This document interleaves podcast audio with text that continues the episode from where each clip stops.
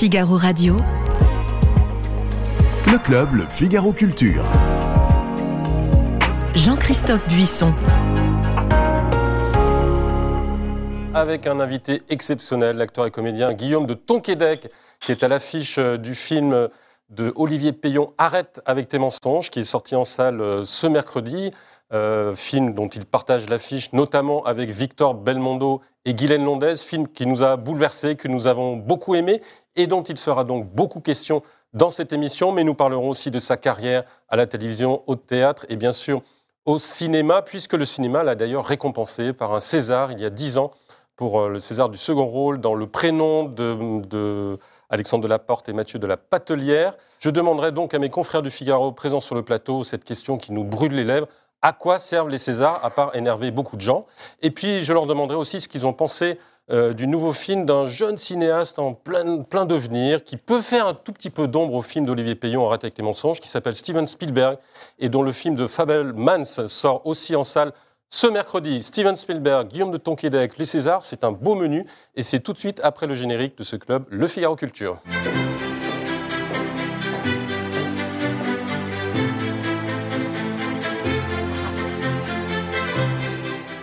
Guillaume de Tonquédec, nous sommes très heureux de vous recevoir. Vous êtes un immense comédien-acteur euh, qui s'est révélé notamment par la série télévisée Fait pas ci, fait par ça, dont nous sommes tous euh, orphelins, que nous avions beaucoup aimé. Vous avez aussi beaucoup de théâtre. Euh, récemment encore, vous étiez en tournée avec Times Square, la dernière pièce que vous avez interprétée. Et bien sûr, au cinéma, avec ce film Arrête avec tes mensonges, qui sort en salle ce mercredi, film d'Olivier Payon, adapté du, livre de, de, Philippe Besson, euh, du livre éponyme de Philippe Besson, euh, qui avait d'ailleurs été adapté au, théâtre déjà, et qui donc euh, est adapté par Olivier Payon, livre qui, film pardon, qui, qui raconte l'histoire de cet écrivain très connu, qui est autobiographique évidemment, de Philippe Besson, qui revient dans son pays natal depuis 35 ans, où il a une histoire d'amour foudroyante lorsqu'il avait 16-17 ans puis un amour qui a disparu lorsque lui a quitté euh, cette ville et parti euh, pour Paris. Clara, je vous laisse continuer un petit peu euh, le pitch et puis après on regardera la, bande-annonce. Oui, alors sous le contrôle de, Guillaume, ce film donc, raconte l'histoire de, Stéphane Belcourt, un, écrivain célèbre qui revient dans, sa ville, dans la ville où il a grandi, Cognac. On, se rend compte qu'il y va un peu entrer dans les pieds. Pour lui, on sent que c'est une page qui est tournée. Euh, mais voilà, il a accepté de parrainer le bicentenaire d'une célèbre marque de, cognac. Et pendant ce séjour, euh, il va tomber sur un jeune homme et il comprend très vite que c'est le fils de, de l'homme qu'il a aimé, du garçon qu'il a aimé quand il avait 17 ans et avec lequel il a vécu une histoire euh, aussi intense que brève. Que, brève euh, voilà, et donc le film va va mettre en parallèle la, rencontre de cet homme, euh, de cet écrivain et de ce jeune homme. Euh, à travers l'écrivain, le jeune homme va essayer de, comprendre qui était son père, en fait, dont il ignore toute une part de, son histoire. Et des flashbacks vont nous montrer un petit peu l'histoire d'amour qui, s'est passé entre ces deux jeunes garçons euh, à une époque et dans un, endroit en province où il était euh, très difficile en fait de vivre son homosexualité. Donc voilà, c'est un film qui parle d'amour d'abord, euh, qui parle de secret et, euh, et d'une France et d'une époque euh, euh, qui a un peu changé, mais peut-être pas tant que ça, ça on, en, on en parlera. Quand vous voulez. Non, bah, j'aime bien ce que, ce que vous dites parce que c'est soi-disant dans les années 80, soi-disant en province, donc loin de Paris, loin des grandes villes. Et pourtant, je pense que j'aime bien, quand je parle de ce film, dire qu'on a tous des provinces intérieures. Est-ce que nous-mêmes, on ne s'interdit pas à vivre les choses, quelles qu'elles soient d'ailleurs? Il s'agit d'une histoire d'amour homosexuel, mais ça pourrait être tout à fait autre chose. Est-ce qu'on ne s'interdit pas nous-mêmes? Est-ce qu'on n'est pas les autos, les meilleurs autocenseurs de nous-mêmes? Mon meilleur ennemi est sous mon chapeau. J'aime bien cette phrase. Et, euh, et puis surtout, euh, l'actualité récente, euh, le suicide d'un collégien de 13 ans, Lucas, euh, pour harcèlement, parce qu'il avait osé dire qu'il était homosexuel. Est-ce qu'on est, qu'on est si libre que ça de vivre nos vies? Bonne question. Alors, avant d'en reparler, je propose de mettre des images sur ce que vient de dire Clara, comme ça on pourra, on pourra comparer pour savoir si votre bande-annonce est aussi bonne que la bande-annonce en images de ce film Arrête avec tes mensonges. Monsieur Belcourt, vous avez fait bon voyage? Oui. Bon, ça fait longtemps que vous n'êtes pas revenu? 35 ans, depuis que je suis parti en fait. Laissez-moi vous présenter notre grand écrivain, Stéphane Belcourt. Bonsoir, Bonsoir. Votre nom Andrieux, Lucas Andrieux. Ah, c'est amusant. J'ai connu un Thomas Andrieux au lycée. Euh, il n'y en a pas eu 150, hein, c'était mon père, je pense. Euh, Vous le connaissez bien Comme ça. Faudra le dire à personne. C'est dur de l'imaginer avec des potes. Allez, viens La ferme, c'était boulot, boulot, tout le temps. Il était comment, mon père? Là Je t'ai dit que ça devait rester entre nous. Tu te rends pas compte? Toi, tu vas te barrer et moi, je resterai. Je sais que si je reste, j'en crèverai, et toi aussi.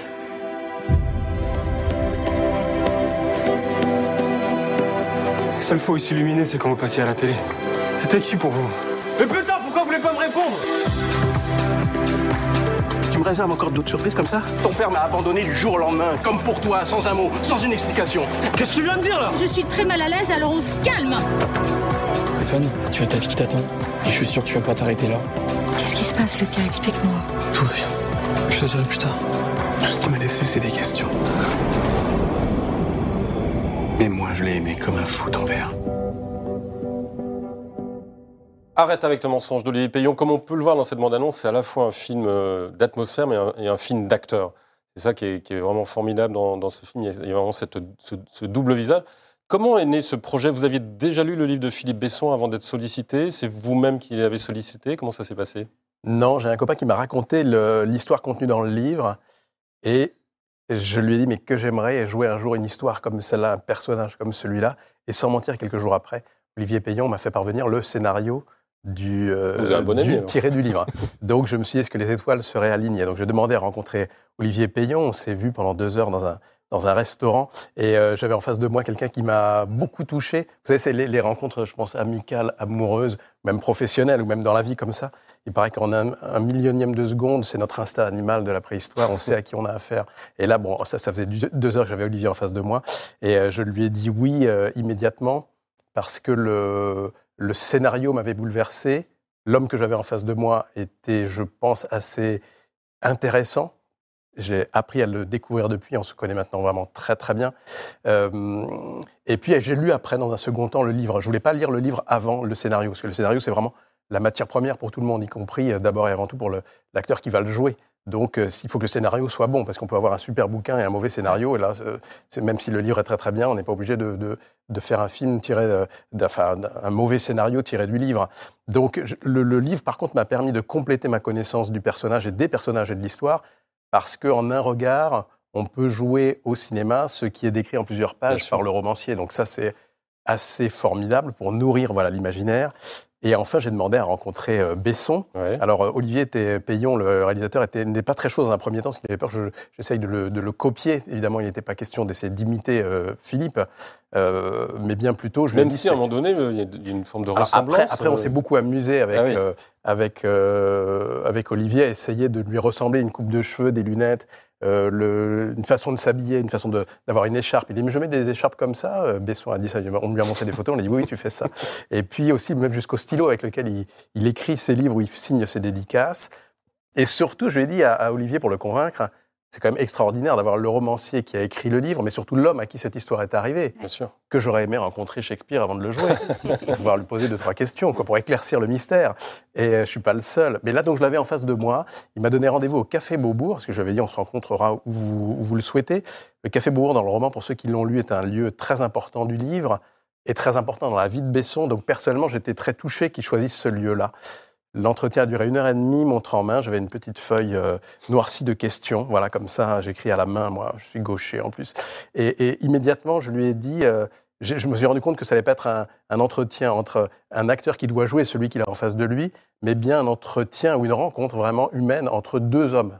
Parce que les questions étaient extrêmement directes, personnelles et, euh, et sensibles. Donc j'ai dit à Besson, euh, si vous ne voulez pas, je commençais par lui poser la première question, je lui ai dit, mais si vous ne voulez pas répondre, vraiment vous m'envoyez, vous m'envoyez balader, il n'y a aucun problème, je comprendrai très bien. C'était tellement Mais vous aviez besoin Direct. de ça pour le rôle, de- de- d'aller aussi loin dans l'intimité Je de me le- suis dit, je, je écoutez, euh, Jean-Christophe, je vais vous dire comment, je- comment vous dire mieux que ça.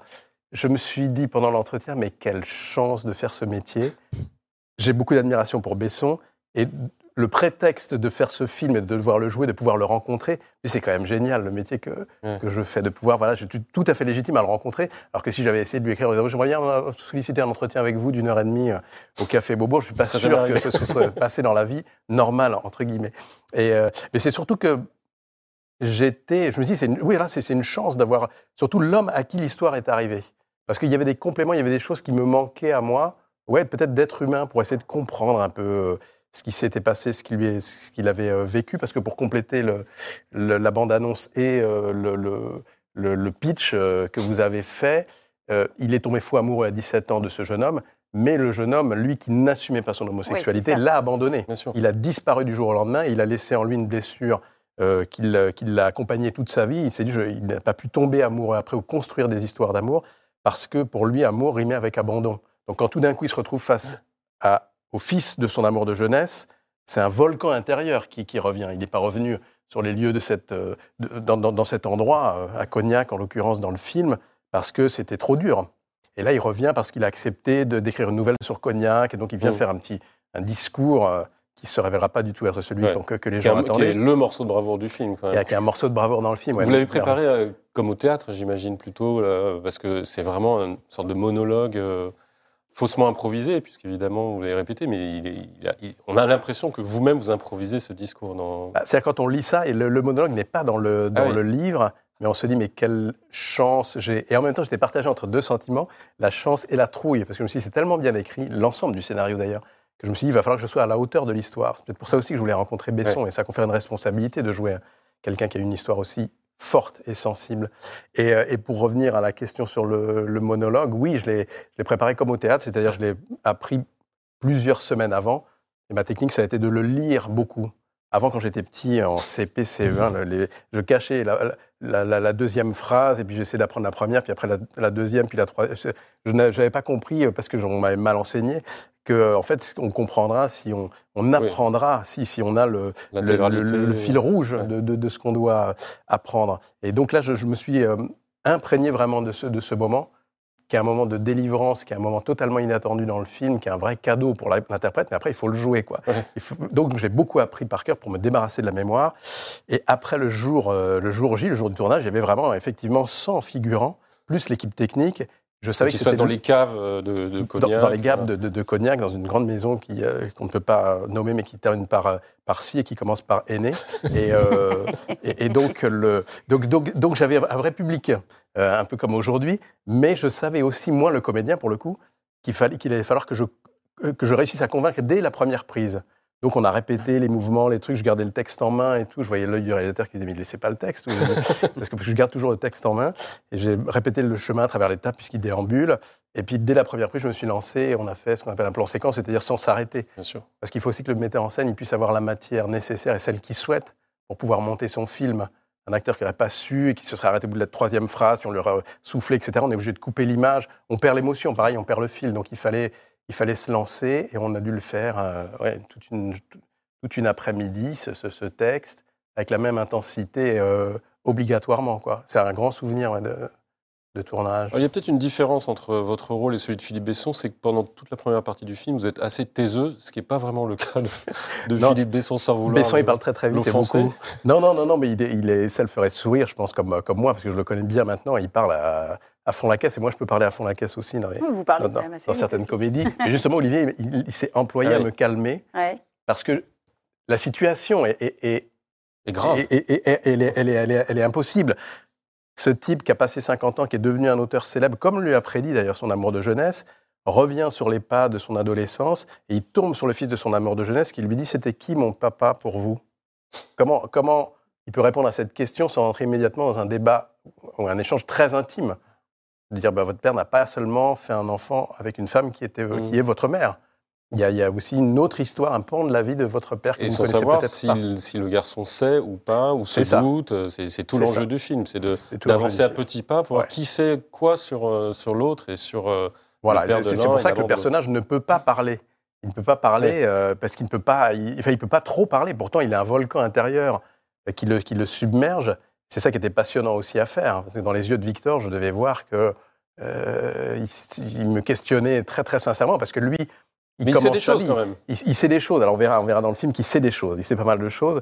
Et euh, En fait, c'est un polar, ce film. mais c'est vrai, c'est vrai qu'il y a un mélange. Euh, euh, Payon, il s'est amusé pour, pour euh, comment dire, monter les enjeux. c'est plus facile pour le romancier. Il a le temps de s'installer sur d'autres choses. Là, pour monter les enjeux et le suspense, il a, il a, il a laissé croire que le, le fils ne sait rien sur cet auteur, mais on va découvrir que c'est pas exactement Ouais. la, la vérité. En tout cas, lui, euh, Victor Belmondo, il joue un personnage qui commence sa vie, même s'il a déjà à peu près 25 ans. C'est quand même encore le début de la vie. C'est un vieux qui vous parle, qui suit né au siècle dernier. Qui a un- Et euh, mais euh, est ça le double que- de cet âge. en tout cas, lui, il a le double de l'âge de, de, de, de- de ce jeune homme. Et lui, il a besoin de savoir d'où il vient. Il a besoin de savoir qui est, qui est, qui Bien est ce, ce- ce fameux père, parce qu'il n'a jamais rien dit. Et il sent que sa vie n'est pas, n'est pas, ne peut pas réellement commencer tant qu'il n'aura pas fait la paix avec ce, ce père. Justement, Jean-Christophe disait que c'était un film d'acteur. Effectivement, vous faites un joli duo avec euh, Victor Belmondo. Comment vous avez trouvé ce jeune acteur euh? Qui a un nom un peu connu, d'ailleurs. Il a un nom un peu connu, mais je pense qu'il peut se faire un prénom, notamment avec ce, ce personnage-là. C'est tout ce que le, le mal que je lui souhaite. Euh, on s'est rencontrés lors d'une lecture, parce qu'il y a beaucoup de travail préparatoire avant. Moi, j'aime bien travailler. Moi, c'est compliqué, mais après, il faut faire comme si vous n'aviez pas du tout travaillé, parce que le, public, et à juste titre, s'en fout complètement. Savoir le nombre d'heures que vous avez passé à travailler votre rôle. Ce qu'il veut, c'est que vous, il a payé pour, pour que vous le fassiez rêver, pour que vous fassiez rire, que vous le réussissiez à, à l'émouvoir. Bon. Mon maître au conservatoire, Michel Bouquet, disait le, le public a payé pour te voir en chier. Il disait ça avec un certain sourire, mais aussi une certaine gravité. Et je pense qu'il a raison. Il y a une responsabilité de l'acteur quand il fait un film ou une pièce le soir. Les gens ont payé cher leur place, c'est cher le théâtre. Et, et- et- et- et c'est quand même un, un pari, pardon, je vais un peu loin, mais complètement dingue de s'asseoir dans une salle. On sait que tout est faux. Et pour autant, on est bouleversé, on rit. Moi, je- moi, j'adore ça. Bon, je n'aurais pas pu faire autre chose. C'était quoi la question déjà? Oui, tu me dis- Ah oui, Victor Belmondo. Victor. Victor, euh, avec Victor, les, situations, aucune situation n'est anodine. Quand vous verrez le film, une première fois, allez le voir une première fois, il faut le voir une deuxième fois pour encore plus apprécier le, film, parce que vous comprendrez pourquoi je vous dis ça. Euh, et je sais qu'en tout cas, avec Victor, on avait fait cette fameuse lecture chez Olivier Peignon et avec Guylaine Londaise. Et euh, il est parti un peu avant moi, je lui ai serré la main, je lui ai dit, euh, merci, merci pour, pour, pour- pour ce- cette, lecture, et on a des belles choses à jouer, on va s'amuser. Mais on savait qu'on était condamnés d'une certaine façon, lui et moi, si on voulait être à la hauteur de l'histoire, à passer sur une, euh, sur une pudeur évidente. C'est quelqu'un de très élégant, Victor, euh, de très pudique. Je crois qu'on pourrait peut-être, euh, je n'oserais pas dire que je suis élégant, mais je laisserai mes parents en parler, mais, ou, les gens, mais en tout cas, lui, je peux dire ça de lui. Et euh, c'est comme si on s'était autorisé à jouer. C'est-à-dire qu'on aurait pu très bien avoir une rencontre de deux comédiens, on fait bien le job, on rentre chez nous, on se démaquille, on, voilà, bon, euh, on va dîner. Mais là, si on voulait vraiment être à la hauteur de l'histoire, il fallait que lui comme moi, on passe Ouais. sur une certaine pudeur, et surtout que dans l'œil de, de- de l'acteur en face, il l'œil de l'être humain qui lui dise Vas-y, c'est ton moment, vas-y, sois, fais ce que tu veux, quoi. Ose être, ose sortir de toi-même, parce que les situations sont tellement aiguës, et c'est ce qui arrive dans le film, euh, notamment après la, Et c'est ça qui première restitue l'émotion aussi chez le, chez le spectateur. C'est que Oui. elle, elle apparaît à peine feinte, alors que c'est votre métier de faire semblant d'être ému Ouais. et pour restituer l'émotion. Et en fait, euh, C'est un métier, c'est, c'est un- c'est un- ce, ce film-là, en tout cas, il a nécessité pour Victor, en tout cas pour moi, euh, de, de, se, de, de- de se laisser aller. Il fallait, il fallait vraiment être totalement euh, libre, libre. Contrairement peut-être à la comédie, où là, en- curieusement, Olivier Payon, il dit ça de... Il dit peut-être que dans la comédie, tu, tu- tu triches un peu, tu transformes un peu, tu, tu, tu truques un peu, ou tu, peu, tu ouais. composes un peu plutôt. Alors que là, c'est peut-être le film qui te ressemble le plus, et je suis assez d'accord avec lui, parce que il y a une, je pouvais pas être, euh, euh, je ne pouvais être que juste, quoi. J'espère que j'y suis arrivé, mais il n'y avait pas, il y avait pas d'autres possibilités. Voilà. Romain René, vous l'avez pas vu deux fois, mais une fois déjà. Je l'ai vu qu'une fois. Euh, et je l'ai trouvé très touchant, évidemment. Je trouvais les deux duos d'acteurs très touchants, parce que, évidemment, vous formez avec euh, Victor Belmondo, il y a aussi celui de ces deux jeunes acteurs, euh, Julien de Saint-Jean, Jérémy Gillet, Ouais, formidable comédien. qui sont euh, très très bons. Je les avais jamais vus avant. Je ne sais pas s'ils Je pense qu'on va les voir après, d'ailleurs. On risque de les On revoir. va les voir après, c'est Ouais. déjà en cours. ouais. Ouais. Et D'ailleurs, ma la question que je me pose, c'est est-ce que vous les avez euh, rencontrés aussi en amont pour euh, qu'il y ait une espèce de. Je sais pas comment, comment dire ça, qu'une espèce de continuité entre les, entre les personnages? Comment ça se Alors en fait, ça Jérémy, prépare, il joue, il joue Besson jeune, c'est-à-dire qu'on Oui. joue le même personnage, on ça, partage le même personnage. Et dans l'histoire du tournage, on a tourné d'abord les flashbacks parce que les situations se, se passaient en été. Euh, Olivier Payon voulait que ce soit l'été, la lumière, euh, la naissance de l'amour, quelque chose de, de- de- bord chaleureux, de chaud, etc., de, de beau, de positif. Et puis après, avec Victor, nous, on est arrivé en automne-hiver, novembre-décembre. Et euh, attendez, qu'est-ce que je disais? C'est même l'hiver. Et euh, donc, euh, non, c'est encore l'automne et l'hiver. Voilà, c'est ouais, bon. Et parce que le, le- le- le- le- il voulait raconter aussi par la nature, par le changement de la nature, que l'histoire a évolué, que le personnage soit un peu cabossé, en tout cas lui. Et euh, donc, ils ont tourné les, flashbacks avant nous. Et moi, j'ai, euh, mon personnage, à plusieurs moments, s'évade dans ses rêveries, au sens fort du terme, parce qu'il revoit des lieux, il, euh, se souvient de choses, et, avec les lieux, remonte les souvenirs, et il, s'évade comme ça dans ses rêveries. C'est pour ça qu'il est si désagréable, parce qu'il est vraiment dans autre chose. Et j'ai dit à Olivier, ben, j'aimerais bien voir les flashbacks, puisque tu les as tournés et montés. Comme ça, comme je suis un acteur fainéant, ce sera plus simple de voir ce à quoi je dois penser plutôt que d'essayer d'y penser. Donc je l'ai vu, euh, c'est c'est le, le- le travail, j'ai vu deux comédiens, non pas bons, mais exceptionnels à, à mon, à mon goût. Et surtout, j'étais saisi, étreint d'une jalousie irrépressible. disant, mais ah, ils ont 21 ans et ils ont déjà une maturité de jeu. Ça m'a fait, moi, je me suis revu, moi, à cet âge-là, jamais j'aurais pu jouer ça. Ouais. Je me suis dit, je vais quand même pas me laisser euh, piquer la vedette par deux cons qui débutent. donc, euh, donc, tout ça pour dire que, mais avec, avec toute la tendresse que, que j'ai pour eux et toute l'admiration que j'ai pour eux, parce que hum, parce qu'ils sont, ils sont, ouais, euh, vraiment formidables, quoi. Ouais. Et du coup, en tout cas, on s'est, on s'est, on s'est vu une seule soirée. Curieusement, on croit qu'on s'est connus, mais non, parce que le- le- les tournages étaient en décalé. Ils ont dû venir tourner des petits bouts de flashback. Et il y a un jour, Jérémy Gillet, donc on joue le, le même personnage, était présent en même temps que mon personnage. Et euh, Olivier Payon a eu l'information par son premier assistant. Et il a décidé d'en faire ce plan dans le film où on est tous les deux à l'image, qui est un plan assez magique. Mm. On se demandait si ça marcherait, mais c'est assez. Les deux hommes à 25 ans d'intervalle se retrouvent dans le même lieu à attendre un fantôme, en fait. Et ça, ça donne ce plan qui est assez, qui est assez extraordinaire. Je crois que ce qui est assez réussi dans le film, c'est que c'est un film, comme disait Clara, qui, est- qui se passe en province, mais c'est pas non plus une vision de la province qui serait arriérée, euh, notamment dans, sa, dans sa vision de ce que peut être l'homosexualité, parce qu'on voit pas de scène. C'est pas la province qui, traite mal les homosexuels, c'est le héros qui pense que il doit aller à Paris, peut-être pour mieux vivre son homosexualité, qui sera plus facile à vivre peut-être dans l'anonymat d'une grande ville, d'une part, et pour devenir écrivain. Il y a ça aussi, c'est qu'il sent bien que c'est pas à Cognac ou une autre ville de Charente ou à Grandi-Besson qui va peut-être euh, réussir. C'est peut-être ça qui rend aussi le film universel. Comme vous le disiez tout à l'heure, c'est une histoire d'amour homosexuel, mais ça pourrait être une histoire d'amour impossible entre un garçon et une fille, parce que les rapports sociaux sont euh, entre, euh, entre classes sociales différentes. euh, Ouais, c'est très, très, c'est très, très juste. L'amoureux, celui dont il tombe amoureux, et, et lui est un fils fils d'agriculteur. et il doit, c'est la mission, sa mission sur, sur Terre, que lui ont conféré ses parents et ses arrière, ses grands-parents et arrière-grands-parents peut-être, c'est de reprendre la ferme. En tout cas, c'est ce qu'il pense. Il dit, je ne pourrais pas, je ne peux pas partir, je dois rester. Toi, moi, je resterai et toi, tu partiras, il dit à, à- son amoureux qui, lui, commence à écrire. Et euh, il pense qu'il est obligé de rester. Donc, il va falloir qu'il euh, qu'il refuse sa sexualité. Alors, en, en l'occurrence, il s'agit de sexualité, encore une fois, ça pourrait être autre chose. Et, euh, et qu'il mette du silence sur ses, sur ses sentiments. Et c'est un silence qui va finir par le tuer. Donc, c'est. euh, Besson, il dit une chose assez jolie. Il dit euh, Je ne pensais pas que mon histoire d'amour à 17 ans avec un homosexuel au lycée intéresserait euh, des, des lecteurs, déjà. Et c'est son plus gros succès en France et à l'étranger. Il, a été- il s'est dit qu'est-ce que, qu'est-ce que, Pourquoi? Et euh, en fait, il dit Plus j'ai été à l'intime, plus j'ai atteint l'universel. Oui. Et ce dont on, Paradoxalement, on- ouais. on s- on s'est rendu compte, nous, parce qu'on a le film est très demandé par des exploitants de, de cinéma ou par les festivals, donc on l'a présenté une soixantaine de fois déjà, un peu partout en France. Donc le public qui vient là, il sait souvent pas ce, ce qu'il va voir. Euh, il vient parce qu'il a, il a une appétence, il a un goût pour le cinéma. Euh, dans les festivals, évidemment, c'est la même chose. Et ça m'a beaucoup intéressé, pour pas dire bouleversé, parce que j'ai vu des gens qui, je pense, n'auraient pas vu ce film, qui me l'ont dit d'ailleurs. Mais je serais jamais venu voir ce film. Franchement, le, le, Le est-ce que, est-ce que le gars va retrouver ce- euh, un truc homosexuel? Alors franchement, c'est très loin de moi, mais vraiment, j'aurais jamais euh, euh, pensé aller voir ça. Et vu l'état de bouleversement dans lequel les gens sortent, euh, dans lequel les gens sortent, c'est c'est assez rare de dire, tiens, on a peut-être fait un film utile, enfin un Mhm. film qui, qui, qui, oui, qui peut changer une vie, je le pense vraiment.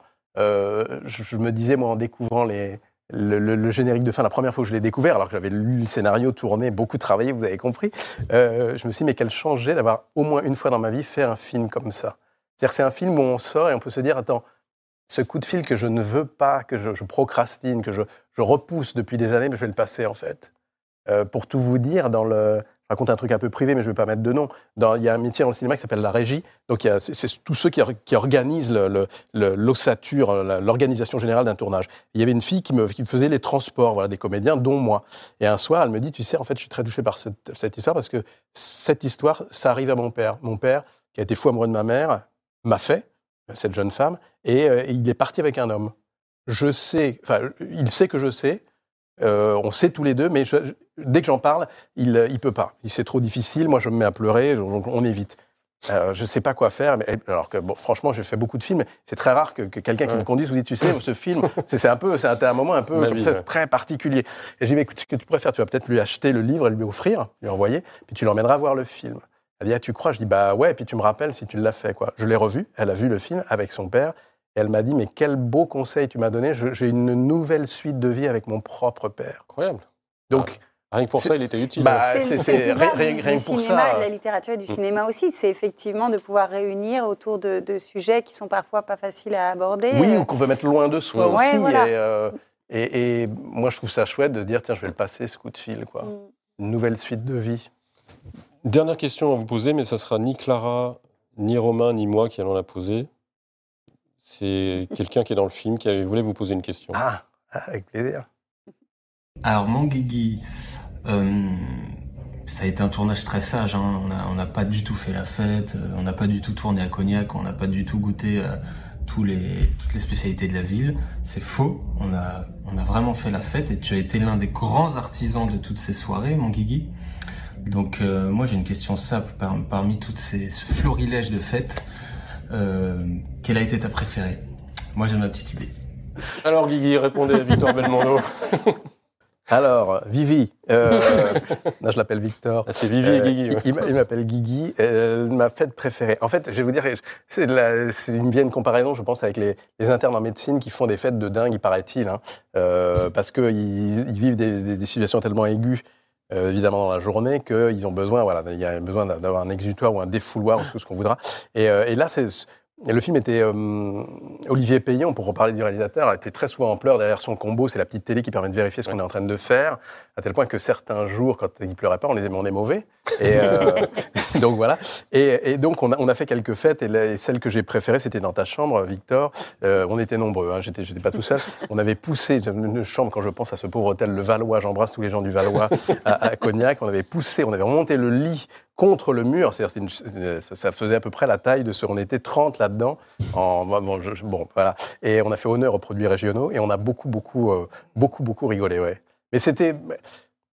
Parce que pour une raison ou pour une autre, d'ailleurs, sur ce film, que ce soit bah, cette, cette amie dont je, je parle à la technique, mais aussi dans l'équipe technique, c'est, c'est- je sais pas, ça c'est le génie d'Olivier Payon, c'est il a réuni les gens au bon moment de nos vies, au bon endroit, Ouais. sur le bon sujet. Je ne sais pas pourquoi, c'est un petit miracle.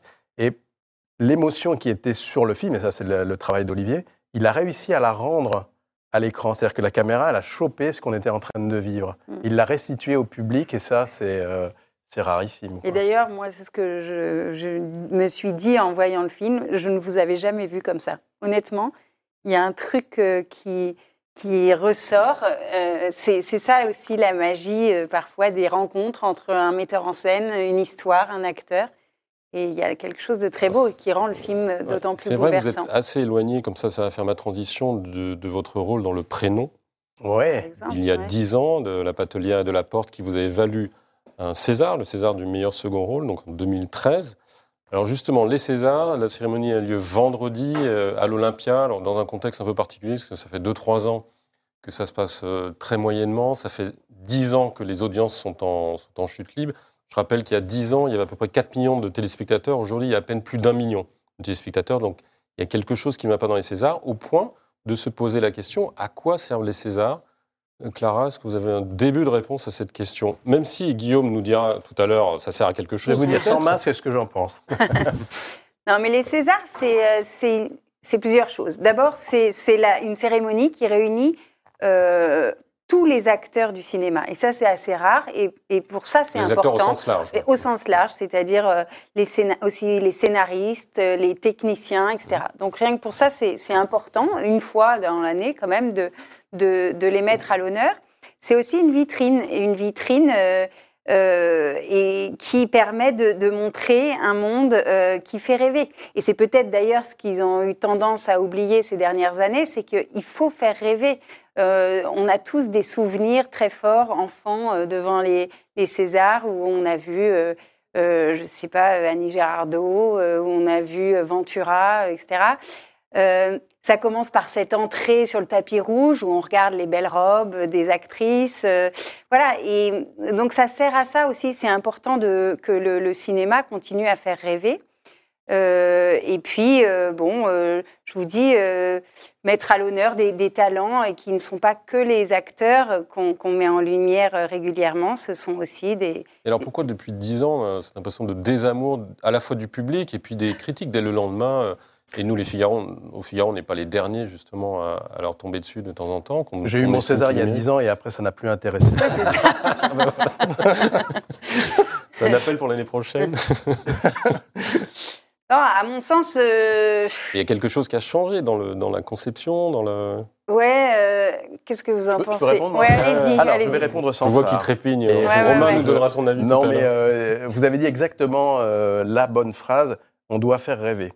Moi, j'ai eu la chance de travailler avec euh, Pierre Mondy, qui était un acteur, metteur en scène. J'aimais beaucoup, beaucoup cet homme-là. Et il me dit, tu comprends les Césars, ceux qui y participent oublient que c'est d'abord et avant tout une émission de télévision. Et que donc elle est là pour Ouais. faire rêver les gens. Que les gens à l'intérieur, entre notre petit entre-soi, totalement inintéressant, franchement. Euh, quand on a des choses à dire, quand on est quelqu'un de célèbre, c'est pas compliqué de, de convoquer une conférence de presse ou sur la- les, les problèmes, euh, tous les problèmes, Ouais. ce qu'on veut, une conférence de presse. Mais pas ce soir-là.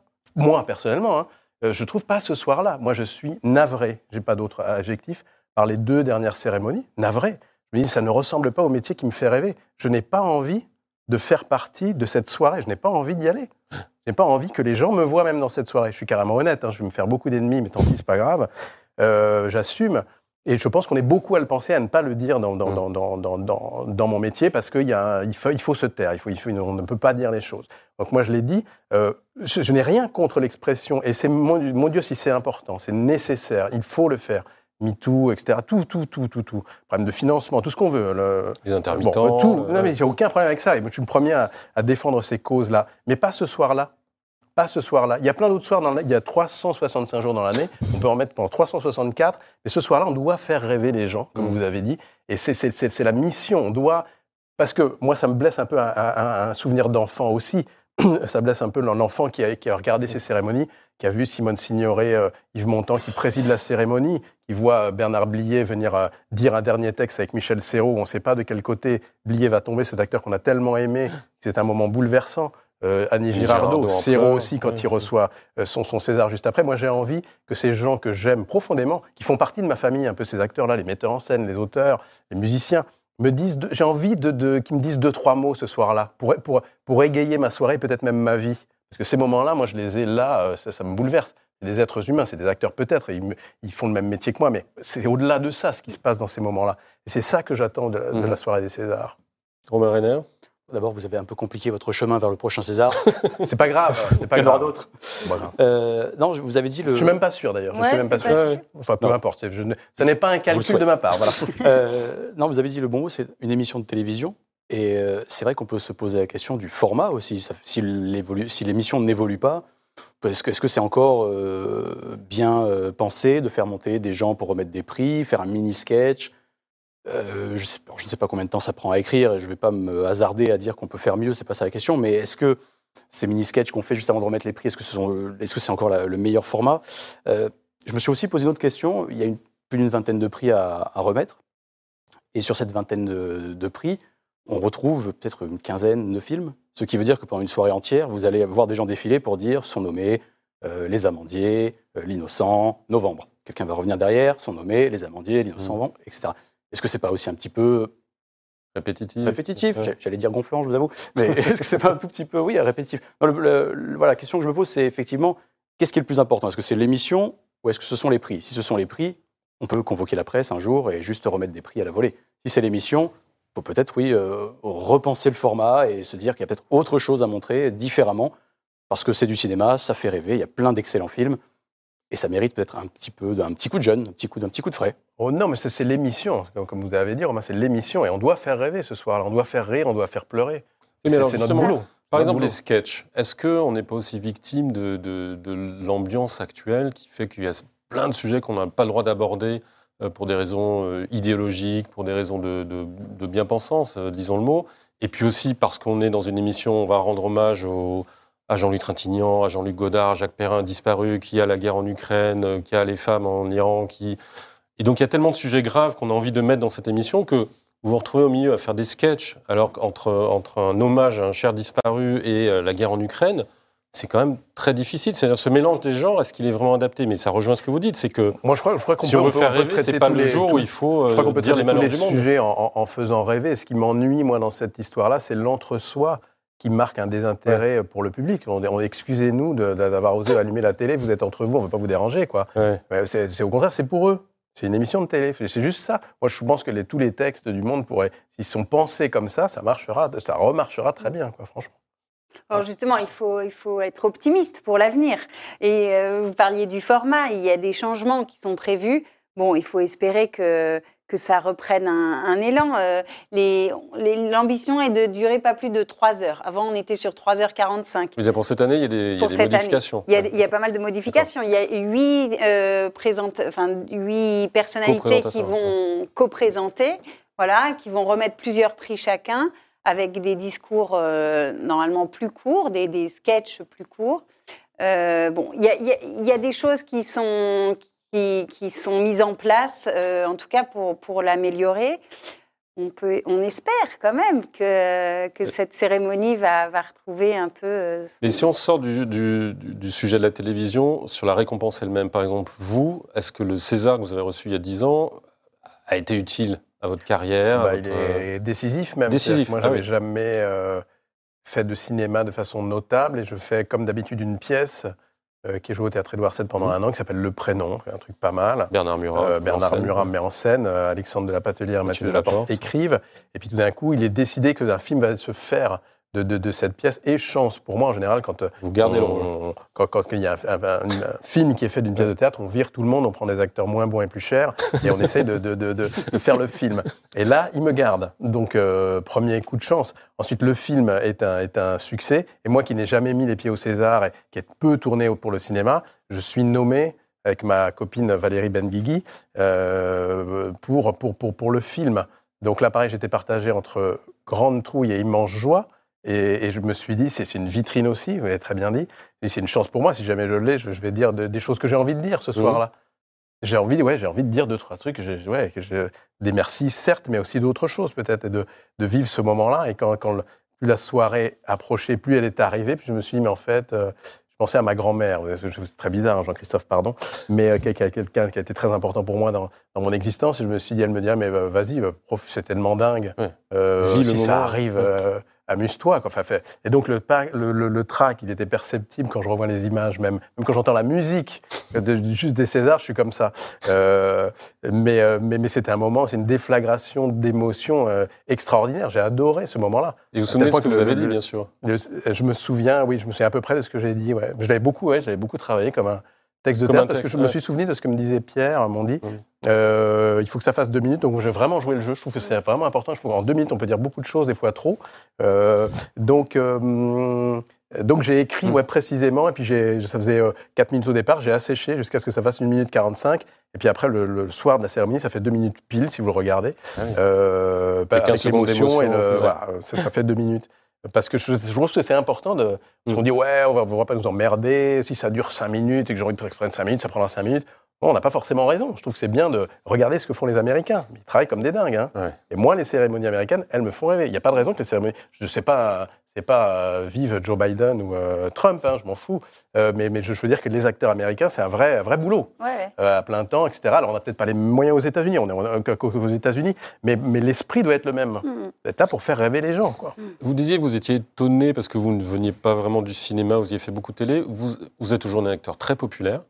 Est-ce que vous avez le sentiment parfois que parce que vous n'êtes pas arrivé par le, par le, circuit habituel. Vous, vous êtes regardé un petit peu de haut par certains acteurs. euh, Comment vous savez ça? Je ne veux rien dire. c'est mon métier de savoir. Oui, vous savez tout. Euh, ouais, sans doute. Ou c'est ma C'est parano pas forcément la carte? Ouais, j'ai pas la carte, ouais. Et Puis là, après l'émission, là, c'est fini pour moi. Bon, Euh, on va- vouliez le peu de cartes que j'avais, la- la- Vous l'avez Bah, ça s'appelle le panache, Guillaume. Oui, oui, oui, bah, gardons le panache. Et puis je suis de plus en plus libre et j'ose de plus en plus dire ce que je pense. Il serait temps, à 56 ans. Mais, euh, mais il y a- il est jamais trop tard. Non, mais vous avez Euh, ressenti ça, euh, plaisanterie mise à part, de, parfois un, petit, un regard un petit peu de, de haut euh, Euh, Peut-être un peu, ouais, mais j'ai une telle chance, moi, de naviguer entre justement télévision, votre théâtre, liberté, ça, cinéma, de faire ouais. aussi bien euh, ce film que j'adore et qui me bouleverse, dont on parle ce soir, euh, Arrête avec tes mensonges, que euh, Barbecue, ou que Le Prénom, ou qu'un film qui s'appelle Roxane. ou- Alors tellement de rôles différents que moi, je suis très heureux, quoi. Et peut-être que si on me regarde de haut, c'est que les gens qui me regardent de haut sont pas aussi heureux que moi. non, je sais pas, non, tout va très bien, quoi. Voilà. Et on parlait de votre pièce. En fait, vous commencez la tournée, hein, c'est ça euh, Je suis en Times début Square? de tournée de Times Square Ah et, ouais. euh, et, euh, jusqu'à mi-mai un peu partout en France, sauf en Bretagne, parce que le théâtre privé n'a pas le droit de- n'a pas voix de citer en Bretagne, malheureusement. Et je, je lance Ah un ouais. appel donc aux, aux décideurs bretons. Pourquoi Ah ouais les pièces, de- les grandes pièces du théâtre privé ne se jouent-elles pas en Bretagne Ah oui. J'aimerais jouer chez moi. Voilà. Bah oui. Bon, euh, Yves- Jean-Yves Le Drian, si vous nous, si vous nous Jean-Yves, regardez, faites ça quelque chose pour maintenant. notre ami. Je vous regarde dans les yeux par la caméra, faites quelque chose. On peut en parler tous les deux, je suis tout à fait ouvert. On passe au troisième sujet, troisième et dernier sujet, c'est le, le nouveau film de Steven Spielberg, de Fablemans, euh, du nom de cette famille, les Fableman, qui ressemble beaucoup à la famille euh, Spielberg.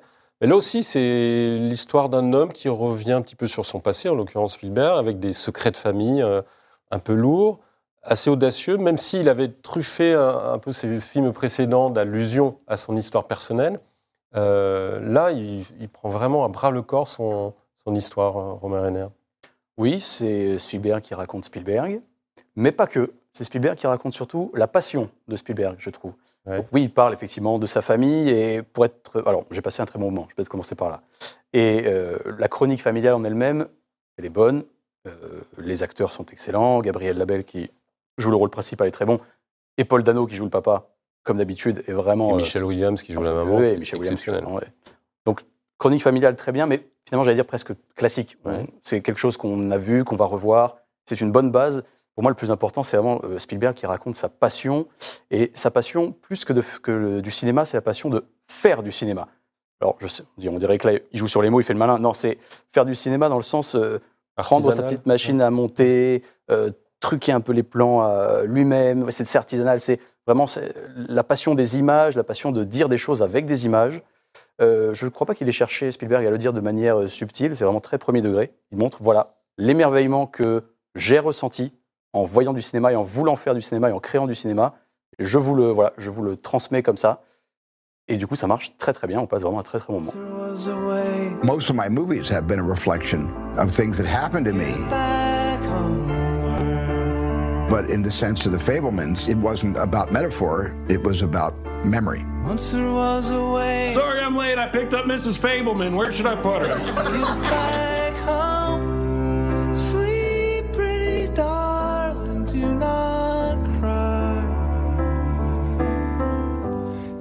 will sing a lullaby.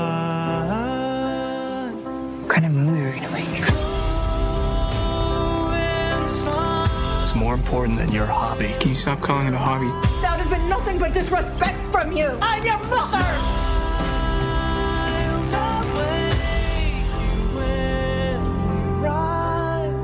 I don't know what else to do. Darling, do not cry. Can you help me?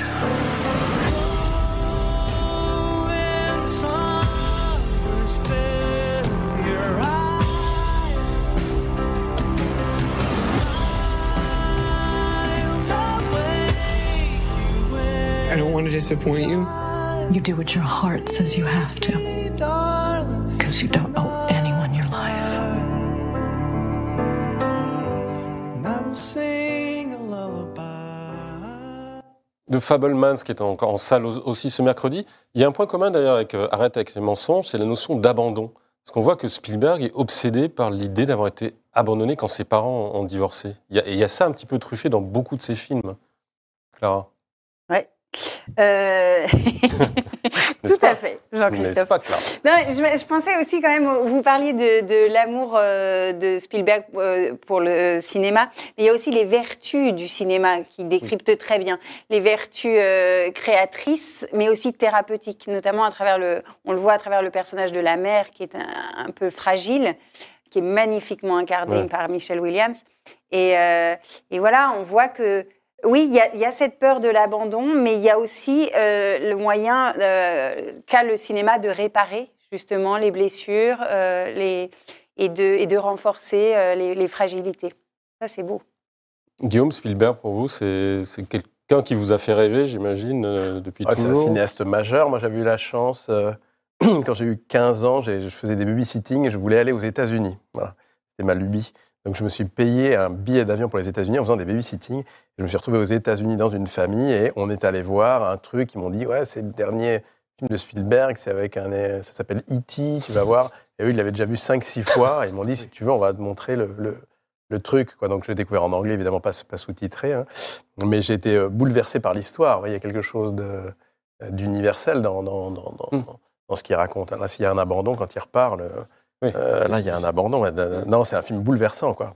Bouleversant, c'est un cinéaste majeur pour moi. Mais c'est enfin, là, en l'occurrence, chez Payon, c'est l'adolescence, mais là, c'est l'enfance. On voit bien comment son souvenir de l'enfance, a- on le voit grâce à ce film, a irrigué Mhm. son œuvre, son œuvre future. Oui, et c'est marrant que vous parliez de de E.T. parce que alors oui, le, le film de l'abandon, c'est vraiment E.T. chez Spielberg, et dans celui-là, c'est vraiment, on retrouve encore cette opposition entre qu'on revoit aussi dans E.T. entre le monde entre guillemets des adultes, celui de l'enfant, celui de l'enfant qui est peut-être plus ouvert, plus euh, plus euh, plus préparé à être émerveillé, puisqu'on parlait d'émerveillement, alors que celui des adultes est plus froid, plus fermé. Le, le père qui lui répète notamment que le cinéma c'est un hobby, alors que lui parle de passion. Mm. Et c- Ah, et la ce- nuance est il y a une paraît dérisoire, mais en fait, voilà, elle est importante. Il y, en a, il y en a une, ce ne sont pas les mêmes choses. Lui veut faire sa vie.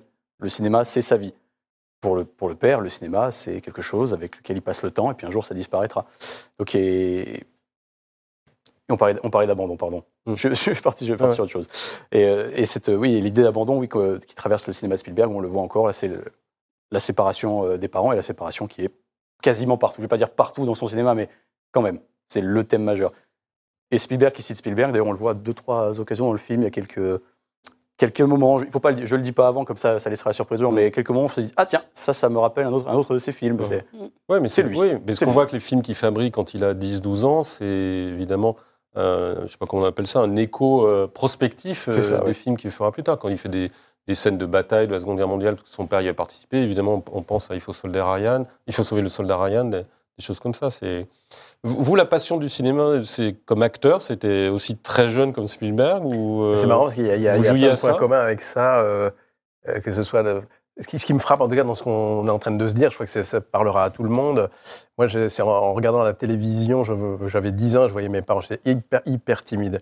Euh, jamais j'aurais osé pousser la porte d'un cours. Il a fallu attendre la classe de troisième pour qu'une prof fasse venir une prof de théâtre et j'ai suivi cette prof. Merci à ces deux professeurs. On dit jamais assez merci aux professeurs qui vous changent vos vies, donc je le fais. Euh, et ce qui m'a frappé, c'est que moi, je voyais cette petite boîte et je voyais mes parents émus ou rire devant la boîte. Et je me disais, si le timide pouvait être dans la boîte et parler à ses parents, ce serait, c'était un peu un, un jeu, c'est un bière à trois bandes, quoi, vous voyez.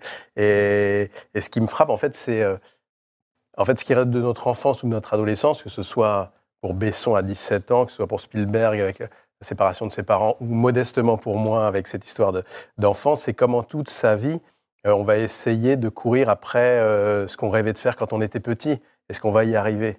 Euh, C'est le Rose Button de, de Orson Welles. Toute sa vie, on part dans plein de directions et en fait, on ne cherche qu'une chose. Peut-être que, votre mère un jour vous sourit. Oui, puis peut-être aussi de gratter la, façade, parce que c'est ce qu'on voit aussi derrière le couple euh, des, des, Fableman apparemment unis. Il y a plein de petites choses qui sont euh, euh, qui montrent et qui filment d'ailleurs, qui montrent que cette famille, ces parents qu'on idolâtre, ne sont pas si unis que ça. Et ça rejoint encore une fois le film d'Olivier Payon, c'est qu'il y a quelque chose de, de façade.